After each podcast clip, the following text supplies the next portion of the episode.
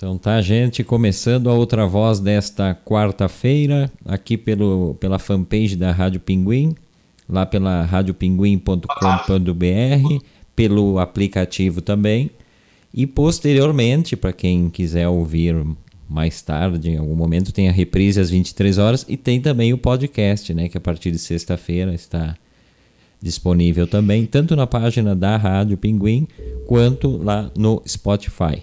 E já saudando, hoje é quarta-feira. Quem vem conosco na quarta-feira é o Ronaldo Bueno. Boa noite, Ronaldo.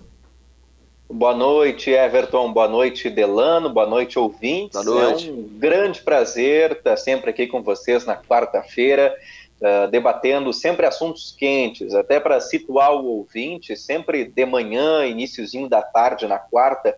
O Everton passa para nós, em um grupo de WhatsApp, a proposta de pauta né, a proposta dos assuntos que a gente vai debater aqui no Outra Voz. E hoje são assuntos muito bacanas, assim como as outras edições do programa, mas a gente vai falar sobre muita coisa boa, então já fica o convite para o pessoal ficar ligado com a gente. Isso aí. Delano Pieta, todos os dias aqui comigo. Boa noite, Delano. Boa noite, Everton. Boa noite, Ronaldo. Boa noite aos nossos ouvintes, né? Como assim ficou, ficaram definidos os nossos seguidores, as pessoas que acompanham aqui a outra voz. Hoje um programa especial, como, é, como, como tem sido, né? Às quartas-feiras, presença do Ronaldo aqui enriquecendo bastante a, a outra voz. Eu, eu já, assim, daqui a pouco não vai mais nem ser a outra voz, vai ser a única voz, né? Porque a outra tá, já tem tantos horários. Eu fiquei sabendo que cada um coloca, né? Uh, o horário que quiser da outra agora. Né? É, é, tem um. Inclusive, pode, jogar, ah, não tem um limite. Eu achava que precisava antes de uma, uma declaração, que tinha alguma transmissão, né? Mas agora pode colocar, ou an antes não, porque não estava disponível, mas pode colocar isso até às 10 da noite, mas 10 da noite, né? Às 10. É, Poxa vida. Esse, é, essa é uma coisa que teriam que, eu não sei, eu não sei o que pensar sobre isso, isso daria um programa inteiro pensar na questão da, da voz do Brasil realmente, né? Em alguns lugares ela é um, uma forma importante das pessoas saberem, mas como ela é muito utilizada politicamente e não deveria, eu não sei realmente. Sabe que aqui na, na Argentina eles não têm isso, né? Óbvio que não. Acho que só nós que temos alguma coisa nesse sentido. Mas eles têm à meia-noite, necessariamente à meia-noite, todas as emissoras tocam o hino nacional, né? Isso que eu também acho bizarro isso, essa, essa obrigatoriedade é. dessa coisa do símbolo e tal. Mas lá eles têm isso, mas são três minutos, né? Não é uma hora. Mas por isso que nasceu a outra voz, né? A outra voz. Aí tá tu aqui. imagina, em Everton e Ronaldo, tu imagina então quem acompanha uma famosa emissora paulista, né? Que tem um programa no final da tarde que o nome, o nome não é esse, mas vou transformá-lo. Passa pano nos is, né? E depois já entra a Voz do Brasil, que é o veículo oficial. São duas ou três, duas a três horas de, de um pavor. Pesadas, né? duas a três horas ah, pesadas. Horrível, é, horrível. Pesa, a pessoa né? sai mal, né? Pesa demais, coisas. sai. E falando em podcast, né? Eu tava falando que o podcast da, do, do A Outra Voz também agora tá, tá lá no Spotify, nas outras plataformas e tal, e também na rádio. Eu fiz esse podcast foi pensando no Ronaldo e no pessoal da idade dele. Porque o Ronaldo não vai pensar que o tiozão do desktop é, ouve podcast, né, Ronaldo? Isso é, e, isso é para uma outra geração. Quando o Ronaldo chegar na minha idade, talvez ele seja, seja chamado de tiozão do podcast, que talvez o podcast também vai estar superado. Vai ser né? uma coisa ultrapassada. Claro. É. É, mas realmente, mas eu não, eu não ouço podcast, o Delano duvido que ouça, mas o Ronaldo oh, deve. Ouço, tu ouve ouço, também? Ouço, ouço, ouço. Quer ser jovem? Quer ser jovem? Não, então? não quero. É que tem, é, é, é, eu seleciono muito bem, né? Eu não saio ouvindo muita coisa. São dois ou três podcasts que eu ouço, né? E que são muito bons, muito bons mesmo. E, as, e eu ouço às vezes os nossos para ver como é que tá a questão, a transformação da nossa, do nosso programa, da nossa live em podcast. E tem me surpreendido positivamente com a qualidade de som. É bom. A qualidade é bom. do som é bem bom. Nosso programa, o Streamer está cumprindo né, muito bem com a sua função, a qualidade de som para a gravação fica muito boa. É boa mesmo. E se a pessoa tem alguma, alguma outra agenda para cumprir na quarta-feira, algum imprevisto, e nos outros dias da semana também, do programa Outra Voz, pode ir lá no, no Spotify ou no tocador uh, de podcast preferido e encontrar lá o nosso programa. Fica, acaba sendo uma facilidade em termos de logística, né? No é, momento que a pessoa quiser, está lá disponível. É, até porque não são conversas de, de coisas muito factuais, de notícias, né? Então tu pode ouvir em qualquer momento. E a gente tem lá desde o dia 11 de agosto, quando a gente fez o primeiro programa. Estão todos lá agora no final de semana, eu acabei botando todos ali. Então, para o pessoal que quiser. Gente, uh, queria falar então sobre a, a, questão do Oscar, né? Que saiu a notícia, estourou hoje essa notícia. Acho que é uma notícia muito importante, né? porque a Academia de Artes e Ciências Cinematográficas, que é quem organiza o Oscar, resolveu que a partir de 2024, filmes que queiram concorrer a melhor filme, eles vão ter que se enquadrar em alguns, alguns critérios, tá? algumas, algumas, algumas categorias uh, ou características para poderem concorrer. E essas, essas essas categorias dizem respeito à diversidade e à representação de, de grupos uh, que no cinema sempre ficam muito à margem. Né? Eu achei muito positivo e eu até vou ler mais ou menos como é que são esses grupos. Né? Então, uh, o, tem que se enquadrar em dois desses, desses critérios para poder concorrer. O primeiro dele diz, diz, respeito, então, à questão da, da atuação de, de, de atores, no caso, né? Então, o primeiro dele diz que o protagonista do filme seja de um grupo subrepresentado, e aí nesses grupos subrepresentados a gente pode falar em raças, né? Uh, negros, asiáticos, indígenas, latinos, né? Do, do, dos, dos grupos de LGTBQ também, né? Uh, ou então, então, o protagonista do filme seja de um grupo subrepresentado, ou que 30% dos papéis secundários também sejam dessas minorias. O que eu acho errado, o pessoal usa a palavra minoria, não sei se é minoria que a gente deveria usar. Né? Se a gente for falar no Brasil, os negros são a maioria, 52%. Né? Mas a imprensa sempre usa isso. Uh, talvez minoria em relação a ser subrepresentado. E também da questão do tema, né? O tema, o tema a ser abordado, se for referente a esses grupos, também enquadraria o filme né, dentro desse, desse critério. O, o, segundo critério diz respeito, então, aos profissionais técnicos do, do, do da equipe, né? Em que os cargos principais tenham representação, por exemplo, feminina, quando a gente pensa em direção de fotografia, direção.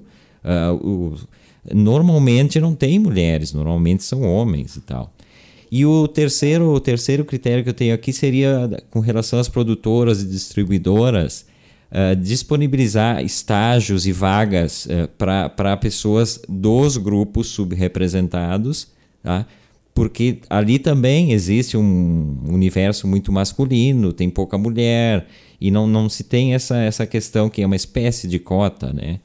Então, eu achei isso, acho, acho que isso é importante, né? Tem gente que, que questiona esse tipo de, de, de atitude, dizendo, ah, mas isso é discriminação reversa. Isso não é discriminação reversa, isso é uma necessidade. Se o mundo não caminha para frente de uma forma natural, tem que ter essa intervenção. Essa, essa baixa representatividade. A gente já, já começa, por exemplo, pelas escolas que formam uh, cineastas. A gente não precisa ir longe. Pega aqui em, em, em Porto Alegre, em São Leopoldo, Unicinos. Um curso de cinema é caríssimo, é caríssimo. Pouquíssima gente vai conseguir fazer. E quem que vai fazer? Pessoas de uma classe média alta para alta, né? Que os pais têm condições de bancar, porque é um curso integra de tempo integral. Tu não pode fazer disciplinas isoladas. Tu tem que fechar o pacote inteiro do semestre. E então Uh, e aí o que, que, sai desse cinema? A representação desse cinema é um cinema de um mundo à parte ali, de, de, de que não, não é uma. Né, não estou falando contra ai, representar o meu mundo, mas a, a, gente precisa conhecer outros mundos. E se não tem atitudes desse tipo que o Oscar está tomando, eu acho que não, não resolve realmente. Não sei o que, que Ronaldo Delano pensa. Eu acho positivo também. Eu acho bem positivo. Já ouvi Aí fui atrás, quando o Everton me passou a pauta, primeiro eu li a matéria, a matéria do Estadão, que ilustra muito bem o que está se passando, e fui atrás de comentários, porque mais do que ler a matéria e, e, e pensar o que, que o Ronaldo, é que o Everton, o Delano né? acham. Corajoso. Fui. Não, é fui porque eu precisava, porque eu precisava de uma, de uma, de uma base do que as pessoas estão vendo. Aí, cara, eu ouvi cada. li cada abobrinha. Ah, porque não pode influenciar na arte, papapá. Ninguém está influenciando na arte. Tu pode fazer o filme que tu quiser. Só que se tu quiser concorrer ao Oscar, tu tem que te enquadrar nisso. Tu vai continuar fazendo o filme que tu quiser. Pronto. É isso. É isso. Só que o Oscar com muita razão. Parabéns para a academia. Olha que a academia faz cada cagada, né? E quando faz uma coisa legal, a gente tem que bater palma. Tem que bater palma. Então, continua. Olha, os, os, argumentos caíam por terra. Ainda bem que não tem gente só como nós, né? Tinha mais gente rebatendo na hora. Eu não entrei na discussão, né?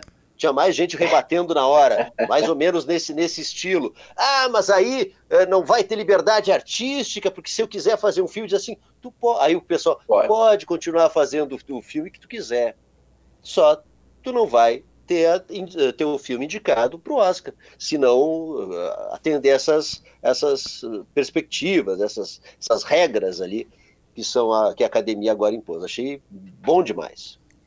Eu também. Eu vejo com bons olhos essas medidas tomadas pela academia e acho que a gente tem que destacar dois pontos. Primeiro ponto, uh, que o Delano já comentou sobre isso. A Academia de Artes e Ciências Cinematográficas de Hollywood, que organiza, que premia produções anualmente com o Oscar, é uma entidade, é uma instituição e ela tem suas regras próprias, o seu, método de funcionamento. Você não é obrigado você, produtor cinematográfico, não é obrigado a submeter o teu produto, o teu filme à academia e à premiação como Oscar.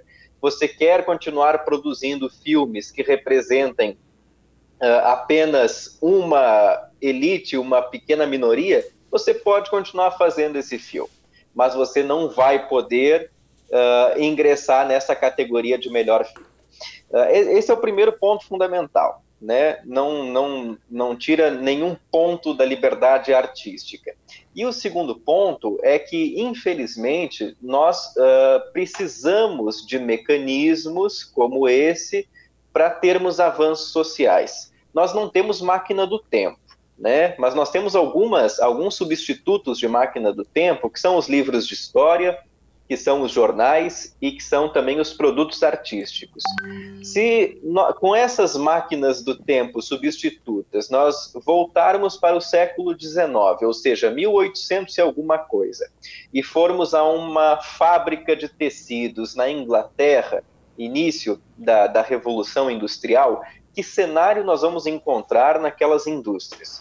Nós vamos encontrar um cenário de péssimas condições de trabalho, um, um local de trabalho insalubre, com crianças de 8, 9, 10 anos submetidas a um regime de trabalho quase escravo, ganhando quase nada, não tendo períodos de descanso, com jornada de trabalho de 15, 16 horas por dia.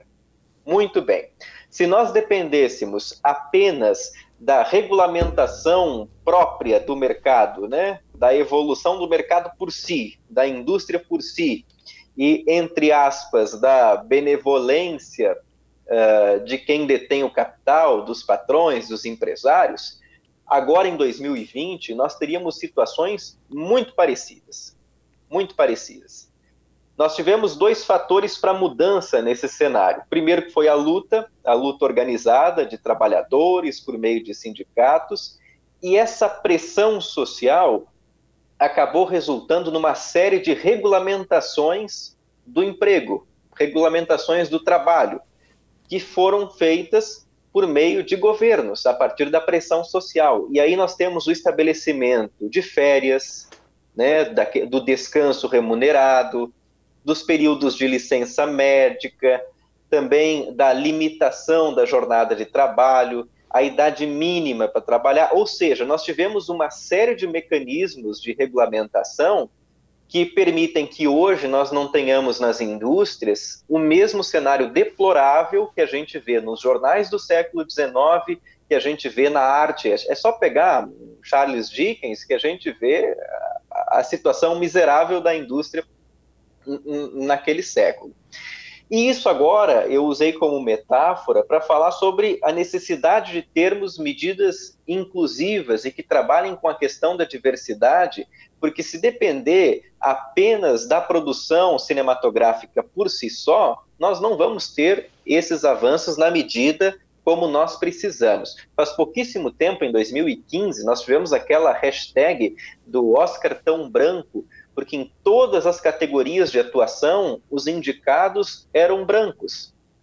Tanto em atores, atrizes, direção, nós só tínhamos indicados brancos. Então, a, academia fez muita, o Delano coloca perfeitamente, a academia fez uh, muita coisa ruim ao longo do tempo. Então, uma medida como essa, e que repare, ela é a longo prazo. O Oscar tão branco aconteceu em 2015. Nós estamos falando de medidas que vão valer a partir de 2024, portanto, nove anos depois. Nós temos uma resposta lenta. Então, com certeza, lá na caixa de comentários do Estadão, do G1, a gente vai ver muito reacionário uh, se revirando, não gostando da diversidade né? Falando, por exemplo, ah, mas se isso tivesse valendo, um filme como O Discurso do Rei não teria ganho Oscar, um filme como Argo, em 2013, não teria ganho Oscar. Bom, meu amigo, então o problema será que é. Será que o problema está na academia, que está criando esses mecanismos de inclusão e de diversidade? Ou será que esse problema está justamente na produção que não promove a diversidade nos seus quadros. É, eu acho que é, é, incrível como essas pessoas que são de grupos privilegiados, né, elas se sentem sempre acuadas quando se, se toma alguma medida que traga para o conjunto da, da, das representações outros grupos. E, e, eu não entendo o que, que vai afetar, por exemplo, né, esses caras que comentam no, que o Delano foi corajoso e foi lá ler né? Que eu, eu, eu me nego a ler comentário de jornal porque vai me dar dor de estômago o dia inteiro e tal. Mas essas pessoas eu não sei, eu não sei qual é o qual é o discurso que elas defendem. Quando tá tudo ok para elas, ou seja, a hegemonia do branco, hétero, tarari, tarará, aí tá tudo ok. Quando se tenta é, mostrar justamente para essas pessoas, não, os outros grupos também necessitam ser representados e como a sociedade é injusta, a gente tem que partir para medidas como essas, né? Seria muito bom se Everton, tudo... Diga, Delano. É, é assim, ó, é uma reserva de mercado que sempre existiu, né? E era uma segurança para eles, essa claro. reserva de mercado. Eles não precisavam dividir né, protagonismo de filmes, né, uh, os melhores papéis, né, com negros, com, com, com, com, eh, realmente pessoas que sempre, historicamente, foram deixadas à margem. Eles não precisavam. Agora, se quiserem concorrer ao melhor filme, precisam. É a mesma coisa. Assim, ó, já aconteceu. E, e, o efeito é o mesmo, não é um efeito só do cinema. Teve gente muito chateada de ter que ir no saguão do Salgado Filho, no saguão do Galeão, ter que abanar para a empregada que estava indo viajar. Yeah. É. É, é, lamentável. Né? Teve gente chateado com isso, né? Que tinha que conversar, que tinha que cruzar, que tinha que sentar no mesmo avião, porque todo mundo podia viajar esses tempos. É. Agora já não pode mais, de novo, né? Então essa reserva de mercado, essa elite branca. A, a tal da me meritocracia, né? Aqui. A tal da meritocracia. Ah, é, é que é o que, é, que essas pessoas é, dizem. É. Não, se tu quer chegar onde eu cheguei, tu tem que trabalhar sem, sem pensar um, as condições um, iniciais é, disso, né? Que, que isso aí. Um já, um já tá quase na linha de chegada quando, quando larga, e o outro ainda tem que largar lá é. do fundo dos boxes e tem que eh, chegar na frente com que meritocracia é essa. O pessoal não se dá conta. Da o pessoal que... fala pra, por causa dessa reserva maldita de mercado que eles tiveram a vida inteira. Da, é porque a questão do cinema, eh, basta lembrar que os filmes hollywoodianos, os primeiros filmes. Pega o Cantor de Jazz, foi o primeiro filme com som. O, o cara era pintado, cara, os, os, negros, é, o os teatro brancos. no é Brasil, o teatro no Brasil, o pessoal era pintado. Pois é. As novelas, o pessoal era pintado de preto, porque não podia ter negro uh, representando, não podia ter. É. Era um absurdo. E, e, não faz muito tempo. Né? E tu sabe que eu participei uh, de, um, de um projeto, Ronaldo Delano, ouvintes, uh, o Ministério da Cultura em, anos, anos melhores, né? Não, não que gente, agora nem existe mais o Ministério da Cultura, é uma secretaria. O Ministério da Cultura promovia o, um edital para cinema para realizadores negros, né? E eu participei, Legal. eu participei eu, branco, fui, fui chamado por um grande amigo meu, que foi o diretor do filme, que é o Milton Martins, e a produtora, que é a Paola.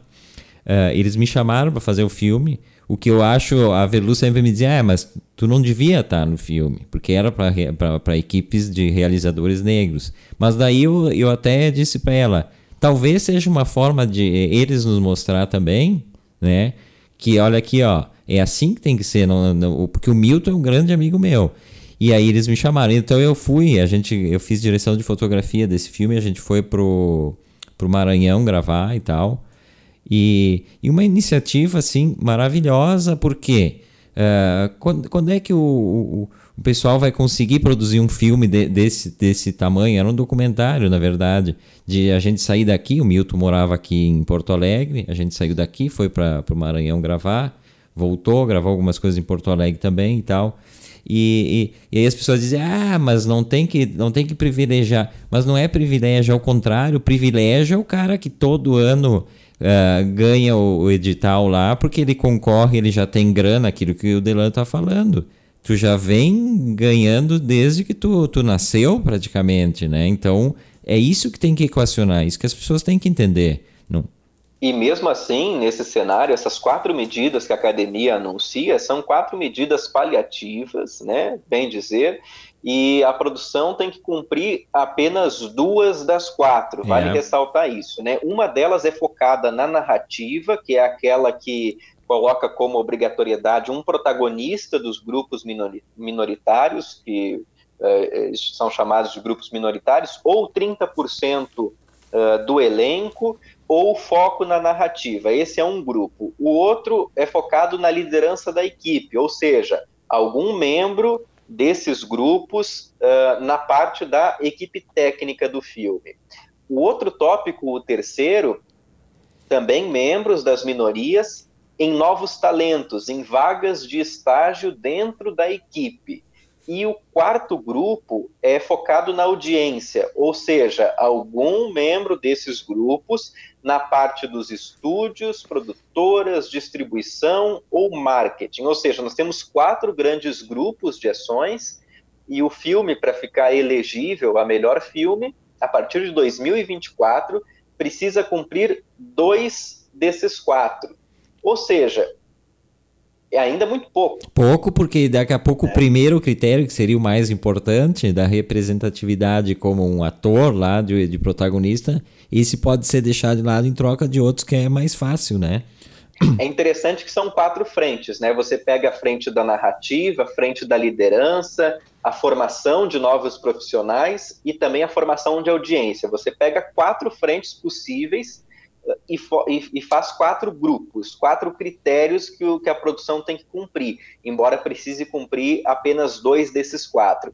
Mas então, assim, uh, se uma produção não consegue cumprir dois desses quatro grupos, desses, dessas quatro frentes, é porque ela está muito elitizada mesmo, né? Convenhamos. É, poderia ser mais rígido. Mas temos que saudar, né? Um primeiro passo já, já é algo a se comemorar, né? Deixa eu dar uma atualizada aqui. Esse aqui é a outra voz desta quarta-feira. Eu sou Everton Rigatti, hoje com Ronaldo Bueno, Delano Pieta. Uh, quem está nos acompanhando aqui, o Miguel Luiz Trois, DJ Thunder, todas as noites, né? Boa noite, Miguel. Obrigado pela áudio, áudio ouvência. Uh, Idel Goldberg, Vanderlei Cunha, Lucas de Souza Marques e por aí vai. Uh, Outra coisa, eu não sei se vocês já viram o, o filme o filme novo do, com o Caetano Veloso, o documentário que, que passou em Veneza, que é o Só reportagem a respeito. É, eu também não vi. Tu, tu chegaste a ver. Não, não, não, não assisti ainda. Bom, o Narciso em Férias, que é esse, esse documentário, né, que é basicamente um longo depoimento do, do Caetano Veloso, falando sobre a prisão dele em 1968, né, assim que foi decretado o AI-5, ele foi, foi procurado em casa e foi, foi preso sem saber porquê, como é, aquela história que todo mundo já sabe, tem gente que ainda acha interessante e defende, né, e o, o, o, título do filme, Narciso em Férias, é um dos capítulos do, do livro do Caetano Veloso, que é o Verdade Tropical, né? E que vai virar um livro só sobre o episódio, a Companhia das Letras vai lançar. E aí eu vou ler só um trechinho aqui da, da, da cena em que ele, que ele é preso, que ele narra aqui no Narciso, depois a gente vai falar do filme. Uh, Hilda, a empregada paraibana de quem tanto gostávamos, veio até a porta do nosso quarto para dizer, confusa e embaraçada, que havia uns homens querendo falar comigo. O sentimento que me dominou ao chegar à sala e encontrar os policiais foi de impaciência. Vi-me diante de um incômodo que prometia durar um bom par de horas. Havia algo estranho no modo nervoso como aqueles homens sorriam, e a amabilidade exagerada não deixava de trair uma promessa de agressão.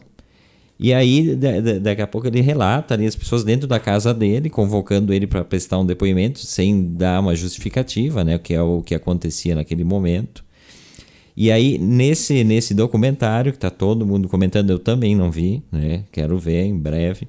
Ele conta algumas coisas, né? Uh, sobre o episódio. O, o, Narciso em Férias, na verdade, esse nome é porque ele ficou 50 dias sem espelho, né? Então ele não poderia se olhar. Então ele conta isso. E ele ficou muitos dias ali, e isso ele conta tudo no, nesse novo documentário. Muitos dias sem nenhuma explicação para ele estar tá preso. Uh, aí, depois de um tempo, eles questionaram ele num dos interrogatórios. Ele, ele disse que ele não sofreu tortura, né? Não chegou a esse ponto. Mas no, num dos interrogatórios, a, o questionamento foi se ele tinha cantado uma paródia do hino nacional num show, numa boate no Rio, junto com Gilberto Gil e com os Mutantes. Então, daí que ele começou a entender que eram dessas coisas aí. Né? Aliás, eu falei do, do, do, das rádios argentinas que tem que exibir ao, mei, ao meia-noite o hino argentino. O Charlie Garcia fez uma versão para o hino argentino, e não é paródia, ele fez uma versão que ficou 10 anos proibida de ser, ser, de, eh, de ser emitida no, no horário.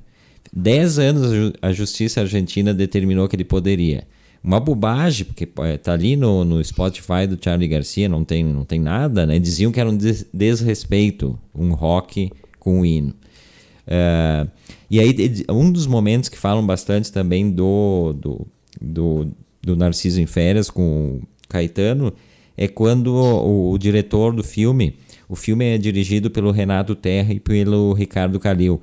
O diretor leva uma cópia da, da, da revista Manchete porque quando ele estava preso, uh, um sargento uh, levou escondido para ele uma revista Manchete, uma que tinha na capa as primeiras imagens da Terra, vistas do céu e tal. Vistas do espaço. Redonda? É, redonda. Redonda. Na época era redonda, agora deram uma, uma achatada nela. E, e aí o, o no filme o, o, diretor do filme entrega a revista Manchete para ele, aquela, aquela mesma que ele recebeu. E aí o Caetano Veloso começa a chorar muito, assim. E ele pede para cortar, ele não, não consegue ir adiante no, no depoimento é. dele. Outra coisa que ele falou na matéria é que ele não foi torturado, mas ele ouvia gritos, né, onde ele ficou preso. Ele disse: Eu não fui, mas alguém estava sendo torturado. Ele disse que todos os dias ele ouvia gritos de tortura aonde ele foi preso. Então a gente já imagina, né? a quantidade de pessoas que, que foi vítima de tortura. A gente sabe de uma pequena parte. Né? E aí tem gente que defende a ditadura ainda, defende volta de ditadura. Se tem alguém, olha, sai daqui, não vem nos assistir. Já falei, tá, tá vai embora, vai embora, tá no programa errado. É, não é, é, o teu programa aqui. Vai embora daqui. Mas não é, tem nada que fazer aqui. É bem nessa, porque é, o, outra coisa que ele diz, uh, Ronaldo, é que Claro, pela posição dele, aí de novo nós voltamos ao que a gente já estava discutindo. Pela posição dele como artista que já tinha certo reconhecimento e tal, ele foi poupado do pior, né? Mas ele diz que existia essa discriminação entre os tipos de preso, né? E isso é uma coisa que, que é, é tudo que a gente falou até agora e tudo que, que são os problemas da sociedade, né? E... e eu estou na expectativa de assistir o documentário, né? Porque ele traz essa experiência mais intimista, porque as, pelo menos as críticas que eu li a respeito de Narciso em Férias, a gente, eh, a gente tem o cenário do Caetano uh, sendo entrevistado num fundo neutro, não tem muitos recursos narrativos, então ele acaba oferecendo esse mergulho na experiência horrível que o Caetano Veloso teve, juntamente com o Gilberto Gil, durante a ditadura militar. Né? Eu estou curioso para assistir. E, ao mesmo tempo, né, Delano, Everton, a gente tem esse cenário contraditório que eu queria puxar para o debate, porque os períodos ditatoriais, os períodos autoritários, eles carregam uma contradição que, ao mesmo tempo que eles são péssimos do ponto de vista uh, das liberdades uh, individuais, das liberdades coletivas, né, a gente, eles acabam gerando uma resposta artística muito interessante, uma resposta artística como forma de contestação dos regimes autoritários, né? Então, a gente tem uma grande parte fértil ali da produção do Caetano Veloso, do Gil, uh, Maria Bethânia, Gal Costa, o Chico Buarque, nesse período conturbado, né? A gente tem, por exemplo, um dos álbuns que eu mais gosto da, da música popular brasileira é o Construção, do Chico Buarque, de 1971. Ele é do pior momento do regime, né? Em 68 tem o AI-5 restringindo ainda mais as, as liberdades sociais, e até 1972 a gente tem o período mais duro do, do regime militar, né? E a gente tem uma obra de arte como o Construção do Chico Buarque, né? É, é, é muito curioso como a arte consegue uh, dar respostas fortes, respostas contundentes e que sobrevivem ao tempo, respostas aos momentos autoritários, né? E de certa maneira a gente começa uh, a ver no Brasil de hoje, com os inúmeros retrocessos que a gente está tendo uh, em diversas áreas, respostas artísticas, né? Dá para a gente fazer um paralelo aí com o que está surgindo na literatura. Acho que um dos grandes livros uh, do ano é O Avesso da Pele, do Jefferson Tenório. Eu ainda não li esse livro, mas ele está figurando aí como um, um dos melhores lançamentos de 2020 a gente teve ano passado Bacurau, né, do Kleber Mendonça Filho, lançando no circuito nacional e internacional, ovacionado. Então, uh, nesse momento ruim nacionalmente, que a gente, vocês mencionaram antes, nós não temos mais Ministério da Cultura, nós temos uma verdadeira perseguição a intelectuais, a artistas, a jornalistas, a professores, são os novos inimigos né, da, da nação, e a gente tem essa resposta artística muito interessante também. Pois é, só que eu acho ela muito tímida essa resposta, e eu vou, vou te contradizer um pouquinho, porque eu acho que naquele tempo eh, a, a resposta era muito mais forte, também muito pela questão de como é que funcionava a, a questão do, do, do, do artista. Hoje o artista, ao mesmo tempo que ele que ele está aí uh, expondo, se, se expondo contra essas coisas, ao mesmo tempo ele depende muito do Estado. Eu acho que essa dependência do Estado é uma coisa que altera um pouquinho essa, essa relação aí. E eu digo dependência do Estado nessas questões de editais e de coisas assim. Eu acho que é muito branda. E também não, não dá para pensar na, deixar de pensar na questão de como é que são hoje a, a nossa, a nossa vida contemporânea de, de, de ficar na frente do, do, do, computador e, e dali, a partir de redes sociais, ficar se manifestando. O que eu acho que aí eu acho um, uma coisa que não, não e eu vejo pela minha rede social, minhas redes sociais onde a gente brincou com as questões que me irritam, né? Uh, esse discurso que, que se faz aí e na minha timeline, fora algum outro que consiga se escapar, só existem pessoas que têm valores humanistas. Não, não me interessa muito assim a questão, ah, eu sou do partido A ou B.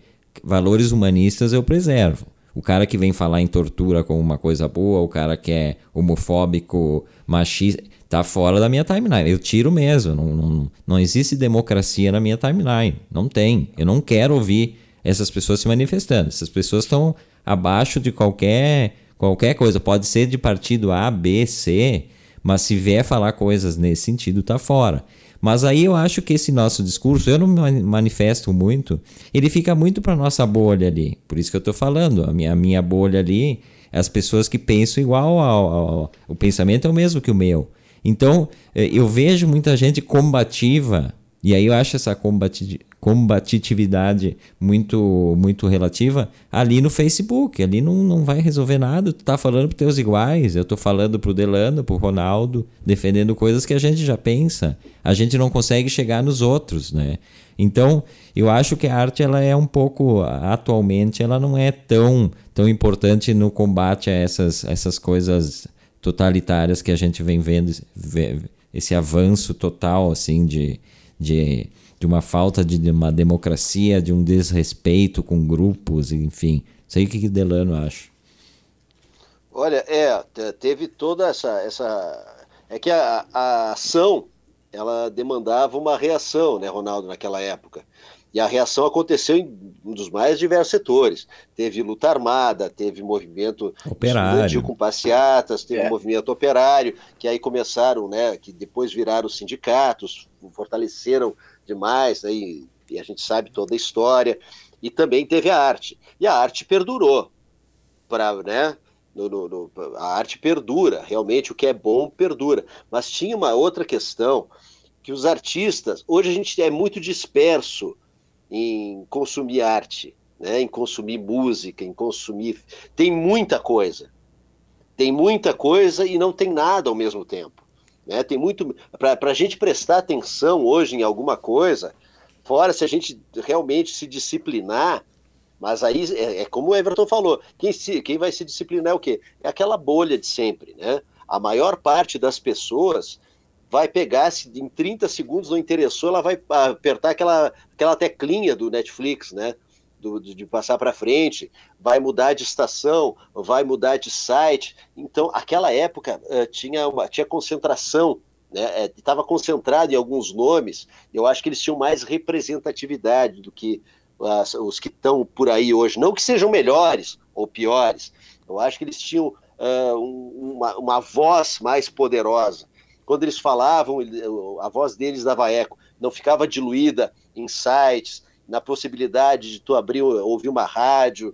É, eu acho que também isso ajudou bastante, né?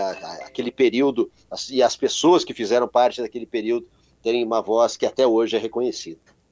São os pontos positivos e pontos ruins dessa segmentação que a gente tem, né? Hoje nós Exato. temos uma pluralidade muito maior de vozes uh, e o, o contraponto, nós temos mais vozes atuantes mas o contraponto é que nós não temos, como o Delano falou, uma única voz ou um grupo específico de vozes que tenham mais força. Então, as forças também ficam mais diluídas. Ao mesmo tempo, os canais de divulgação da mensagem também são muito maiores, né? principalmente porque nós temos os canais digitais. Então, essas vozes que se contrapõem ao autoritarismo, a esses retrocessos, elas acabam se dispersando muito, né? São Exato. os dois lados dessa moeda da, da pluralização. Deixa eu só atualizar aqui. Vocês estão ouvindo a outra voz. Eu sou Everton Rigatti. Hoje tem Ronaldo Bueno e Delano Pieta no programa.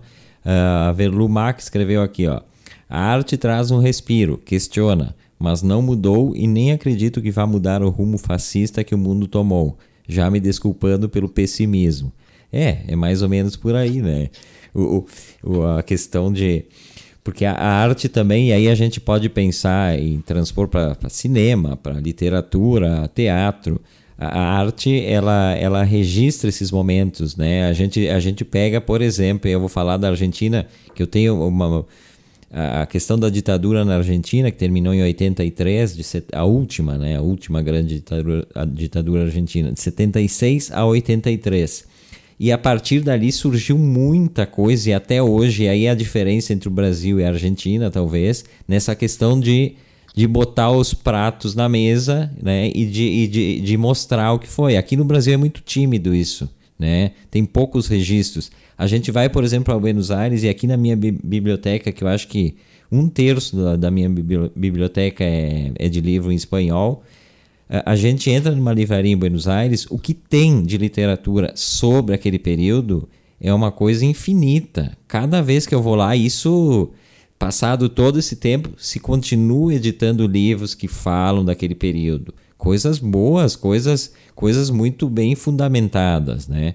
E, e aqui no Brasil não tem muita. Se a gente vai pensar em literatura que trate do período, né? Acho que, que não tem muita coisa. E assim como o cinema argentino, o cinema argentino que, que nasce a partir de 83 é um cinema que vem carregado desse, desse tema de, de, de, de limpar a, a, o que foi aquele regime e trazer à tona o que todo mundo sabia, mas ninguém falava. A classe média argentina silenciou e apoiou o regime da, da junta militar. Só que quando a coisa vem à tona, e aí o cinema foi muito importante, aí eu lembro de filmes. Uh, tipo o Garagem Olimpo, Garagem Olimpo, que era um dos, dos centros de detenção. É um filme, uh, visto hoje, ele é um filme muito ruim tecnicamente, eu acho, né? e narrativamente também. Ele é muito. Ele, ele faz uma, uma separação entre o bem e o mal que é muito, muito ruim também, porque não foi assim exatamente. Né? Uh, tem outro também, a história oficial. Esse até está no Netflix, que conta como, é, como, as crianças eram tiradas das mães gestantes das, das prisões e dadas a famílias de militares que não poderiam ter filhos. Ele é bem, bem cruel esse, essa, essa situação. Uh, La Noche de los Lápices, que foi um episódio em La Plata, que um, estudantes de ensino médio foram presos e torturados porque estavam protestando contra o aumento das passagens. Então, uma série de absurdos assim que aconteceram. Mas no Brasil me parece que não tem, né? Pensando em literatura e cinema, tem pouca coisa nesse sentido. A Comissão da Verdade serviu para dar algumas luzes sobre esse período, só que agora, nesse pós, né, Comissão da Verdade, a gente está num período para lá de obscuro, para lá de obscuro. A coisa começou a ser varrida de novo para baixo do tapete. Não se fala mais sobre, né? Não, não vamos falar sobre isso. É o mesmo princípio de não vamos falar sobre isso cheio de dedos do pessoal que ganhou o tal do auxílio de 600 reais que não precisava. Ah, não vamos falar cheio de melindre para falar desses baitas sacanas aí que pegaram dinheiro e não precisavam, que tem um monte aqui em Garibaldi. Em Garibaldi que mais tem. Bom, teve gente, olha só, Agora eu vou citar, não vou dar nome, né? Porque senão vai dar problema. Claro que dá problema, né? Teve gente que pegou, ganhou esse, esse auxílio, tanto o cara quanto a menina, o cara é, é o cara é dono, empresário da noite, né? Com, quanto a namorada, e estavam postando fotos em Búzios esse final de semana. É, aqui em Caxias também foi. Essa, é, é, é, é um absurdo, é um absurdo. Mas ninguém fala, né? Não, imagina. E, e, é, e é o mesmo, e é, é, e é o mesmo motivo que aquele cara lá de. Foi de Alphaville, de São Paulo, ele pegou, xingou policial e não tomou uma cacetada. Porque não se, não se mete com, com essa, né? A elite não, não vamos, vamos dar um jeitinho. Se fosse na favela, o cara tinha tomado um borrachão. É, essa questão. Para não dizer coisa pior. É... Então, assim, ó, tem um protecionismo ainda para uma certa classe que não importa a pilantragem que ela faça, né, as pessoas se calam. A Comissão da Verdade também. Agora está sendo varrida para baixo do tapete, ninguém mais fala sobre o assunto. O pessoal estava defendendo não, é esse dia torturador. Né? É claro que incomoda. É claro que incomoda. Mas a gente tem que passar limpo nossa história. É. A Argentina está fazendo isso. Esse é um dos diferenciais uh, do tratamento que o Brasil dá ao seu período de ditadura, na comparação com o que o Uruguai fez, com o que a Argentina fez, com o que o Chile também fez em relação Exato. aos seus períodos de ditadura. Você pega uh, no momento, nos períodos eleitorais, né, você tem lá no Chile tanto Bachelet, que é de esquerda, quanto o, atual presidente, que é o Sebastião Pinheira, que é de direita, ambos condenam e rechaçam a ditadura. Isso ocorreu na Argentina um embate entre o Macri de direita, o Fernandes de esquerda, ambos rechaçam a ditadura. No Uruguai ocorre o mesmo, ocorreu o mesmo no último processo eleitoral, e, e no Brasil nós temos uma elite que acaba. Mas assim, ó, e Ronaldo, mas é porque, porque, né? é porque o povo lá não se cala mais. Essa é a razão. O Sebastião Pinheira, ele se beneficiou muito com a ditadura. Ele ganhou muito dinheiro. Ele é o homem mais rico do Chile, se, ganhando muito dinheiro durante a ditadura. Só que agora é, não é obrigado. Exato. hoje te... não é mais. Hoje ele tem que ele tem que seguir ele tem que seguir o fluxo, né? Porque lá foi passado a limpo. É, é, é, exatamente isso. Mas o maior exemplo para mim, mesmo que digo assim, ah, mas não tem comparação a ditadura da Argentina com a do Brasil. Toda ditadura é ditadura. Não interessa o número de desaparecidos. Na Argentina se, se, se fala em 30 mil desaparecidos. É um horror, é o horror do horror. Né? Mas uh, eu acho que essa questão de, de, de, de, limpar essa parte da história, limpar não, de trazer à tona as questões. Agora, de, uh, em 85 houve o, o, o, o julgamento das, das juntas militares, que foi pesado. Uh, foi, foi bem pesa foram bem pesadas as penas. Videla, Maceira, essa canalhada toda, que eram os caras da junta, foram julgados. O, o julgamento começou em maio de 85 e foi até outubro. Até estava lendo umas matérias sobre isso. Mas o importante é que se fale sobre isso. Não dá para dizer assim, porque o que se diz aqui no Brasil, ah, não vamos voltar com essa história, vamos enterrar essa história, deixa, já foi, não tem como voltar atrás. Mas aí o que, que acontece? Isso, isso tende a voltar, né? Quando tu esconde as Exatamente. coisas para baixo do tapete, né? Eu acho que é esse, é essa o problema, Ronaldo. Acaba sendo uma tendência. O Eu País fez uma reportagem no ano passado justamente sobre o apagamento uh, desses nomes, desses militares da ditadura argentina, em que até mesmo os restos mortais desses comandantes da junta, eles são enterrados em lápides uh, sem identificação, né, que é para varrer da história essas pessoas lamentáveis, né, e com viés autoritário. Uh, aqui no Brasil, esses tempos, vocês devem recordar, havia uma polêmica relacionada à casa onde nasceu o Geisel, em Bento Gonçalves. Em Bento. É um né, que não queriam, não queriam deixar uh, desmanchar a casa porque nasceu um presidente da ditadura militar. Veja o absurdo, né?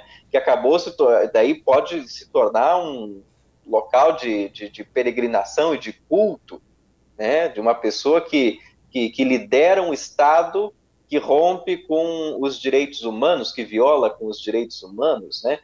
Uh, e, e, aí que tem um papel muito importante do relato da história, né, do relato escrito, da documentação. A arte também tem papel uh, nesse jogo. A gente uh, sabe pelos livros de história que quando o Exército Vermelho acaba libertando os campos de concentração, na Polônia e na Alemanha, né, quando acaba libertando do, do, do, horror nazista, uma das coisas que eles fazem é levar câmeras junto para registrar o Holocausto, para que no futuro não se duvidasse de que houve aquele horror. Embora hoje nós sabemos que muitas pessoas acabam duvidando do que ocorreu na Alemanha nazista, né? Mas aí você vê a importância da documentação, né, de nós termos imagens, de nós termos docu documentos, de termos relatos escritos, entrevistas com sobreviventes, porque é isso que a Comissão da Verdade também tentou fazer no Brasil, né, e que agora a comissão é. também está sendo varrida. E Ronaldo, gente... Everton, e, assim, ó, e tem muito a ver, por exemplo, essa coisa com uma tendência que agora é aqui no Brasil. Tu falaste da ditadura, né, Everton? Pessoal justifica a ditadura do Brasil dizendo: ah, mas na Argentina foi muito mais dura. No Uruguai foi muito mais ferrenha. É a mesma coisa agora que a gente vê as falcatruas da atual família real brasileira, né? Que os 89 mil que chegaram na conta da, da primeira dama, papapá, não sei o quê. Né? Ah, mas antes o PT roubou mais. Cara, relativizar roubo relativizar a sacanagem, justificar uma, uma, uma sacanagem pela outra. É, é eu... que, que, que, é isso, né? E, e essa coisa, a Verlu Max escreve aqui, ó. Uh, é só olhar para o nosso passado. Todos os artistas que foram mais combativos tiveram que se exilar, na melhor das hipóteses, e só voltaram com a anistia. Uh, aliás, já vou dar um spoiler: a gente vai receber no, no Antes que Seja Tarde, não nesse domingo, no outro, um desses caras, que é o Raul Elvanger, né? Que é um cara que, uh, quando a I5 estoura aqui, ele é enquadrado na lei do. Como é que era? Aquela lei que enquadrava subversivos, enfim, ele era ativista de movimentos sociais. Em 71 ele tem que fugir do Brasil, se exilar no, no Chile. E aí em 73 cai o, o Allende e ele tem que fugir de novo, ele vai para a Argentina. Então, uma história rica, assim, vai estar tá no, não nesse domingo, no outro, para a gente falar sobre essas questões. E a Velu só complementa aqui. Mas agora, até países que fizeram esse debate, como a Alemanha, estão novamente com as ideias fascistas bem ativas. Pois é, essa é uma questão também, né?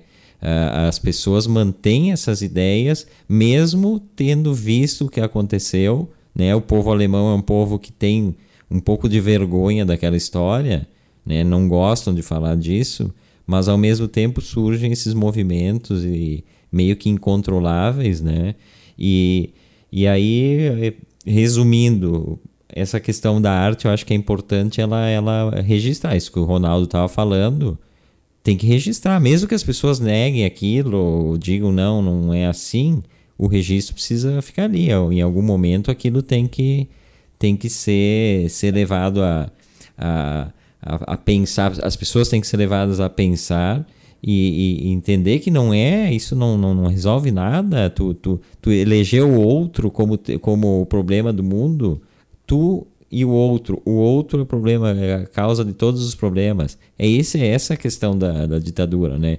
E as ditaduras, elas se apoiam, agora na, na Bielorrússia, por exemplo, na Bielorrússia, eles estão prendendo, estão sumindo com, com pessoas que são contra o regime.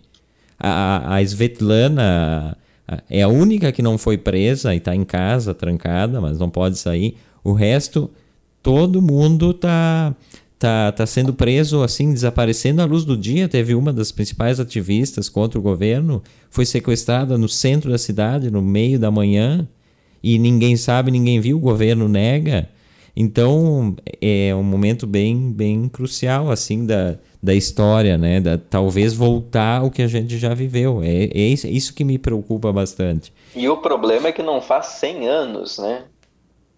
Aí que tá. O pior é que não faz 100 anos desse último horror fascista e a história acaba repetindo alguns erros, né?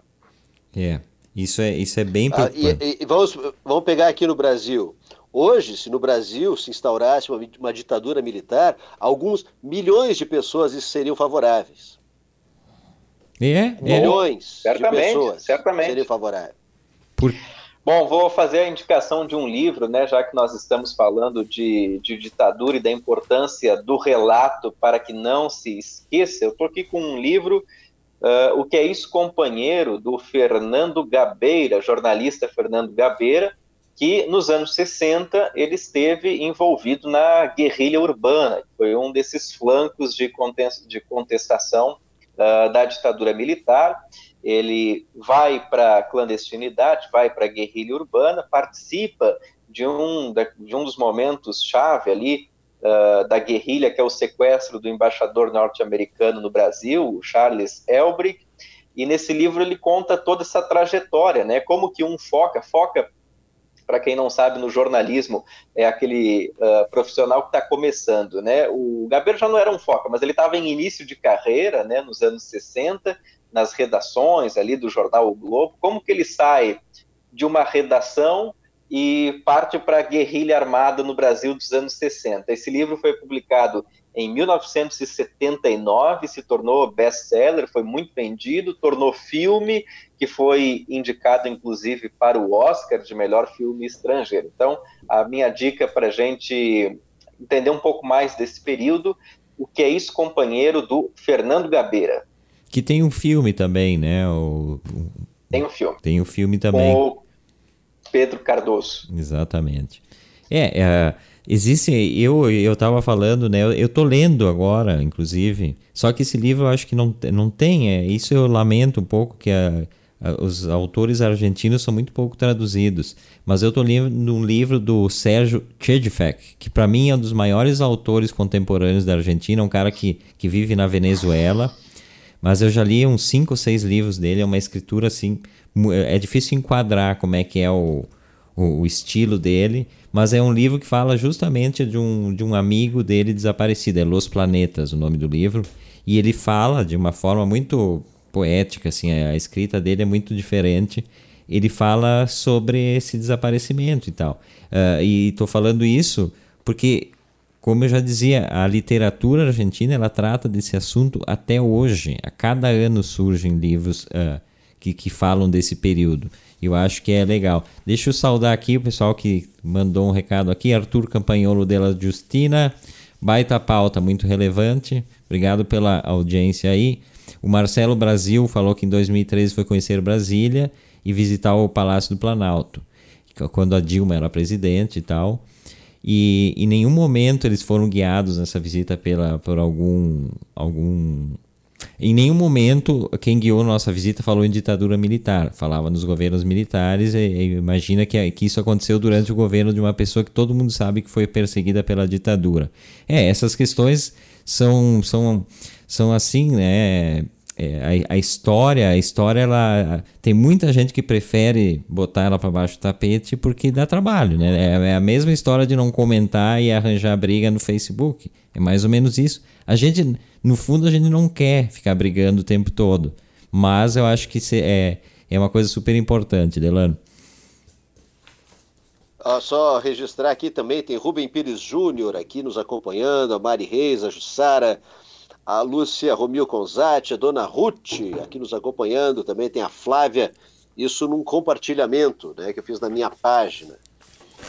É, tá quase encerrando, né? Quase. quase encerrando aqui o nosso programa. Quase, mas, rapidinho. Mas temos, temos três minutos ainda. Três minutos eu quero, eu quero dar uma, uma dica, na verdade, é, falar da programação da, da Pinguim de hoje, da Rádio Pinguim.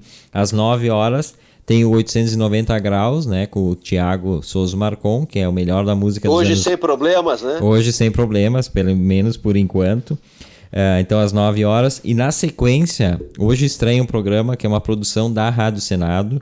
A Rádio Pinguim é uma das conveniadas com a Rádio Senado, que é um programa que se chama Som Temporâneo. É um, pro, é um programa de músicas uh, de, brasileiras de, de novos, novos grupos, novos cantores, novas bandas. É um programa muito bacana. Então, na sequência, então, 9 horas, 890 graus. E em seguidinha, o som temporâneo, produção da Rádio Senado. A Rádio Senado tem programas maravilhosos, é, porque a gente tem esse preconceito, né? A Rádio Senado a gente associa a política, a político falando, mas eles têm programas de, de literatura, programas de, de tudo que é. De, de, qualidade. É, não, qualidade boa realmente. E outra dica, uh, André Memari, que é um grande músico brasileiro, tive a, a, honra de poder conhecer o André Memari e a mãe dele, a dona Cacilda. Eles vão fazer uma live hoje no YouTube do André Memari. Ela é uma grande sanfonista, uma pessoa fantástica, assim. Eles estão fazendo uma série de, de lives, ele e a mãe. Então hoje eles vão fazer umas 9 horas no canal do YouTube do André Memari, que eu acho bem bacana, quem quiser conferir. Delano, alguma dica? Não, só quem puder, só perguntar se o Everton já assistiu Scarface, né, pra gente descontrair um pouquinho. Conseguiu ontem assistir Scarface? Não, não achei ainda, eu quero rever. eu, eu, é. eu, revi, na verdade, ontem pela manhã o, o filme do... Poxa, agora me escapou o nome. Eu tava buscando Scarface, Filadélfia. Filadélfia, que eu acho um filme super importante, Opa, falando bom. em importância muito de filmes. Bom. E eu revi ontem pela manhã, tava passando, acho que no, no HBO, eu acho. Mas é isso, gente. A gente está chegando ao final da outra voz desta quarta-feira. Filadélfia, Filadélfia, é o primeiro Oscar do Tom Hanks, né? Como melhor ator. É, um grande filme assistir. Uh, mandar um abraço também para Lilian Velho Bueno, que sempre nos acompanha, né, Ronaldo? E convidar então todo mundo. Uh, amanhã a gente está de volta aqui pela outra voz e para acompanhar as programações da rádio. Delano, despedida final, 5 segundos e meio. Tchau, gente. Um abraço. Se não baterem na minha porta e derrubarem a internet depois das declarações Fortes. de ditadura, amanhã a gente volta. tá Espero que semana que vem estejamos aqui de volta, então, né? Grande é abraço. Verdade. Abraço para Delano, Ronaldo, pessoal que nos acompanhou. Vamos ficar com saudades. O Ronaldo é só uma vez por semana, né? Amanhã volta a ver Lumacher, nos fazer companhia e me comer metade da bancada aqui, né? Que tem que dividir com ela. Mas amanhã é o dia dela. Mas amanhã, amanhã é o dia dela. oficial certo. dela. Então tá. É. Abraço para todo mundo, se cuidem e a gente volta. Tchau.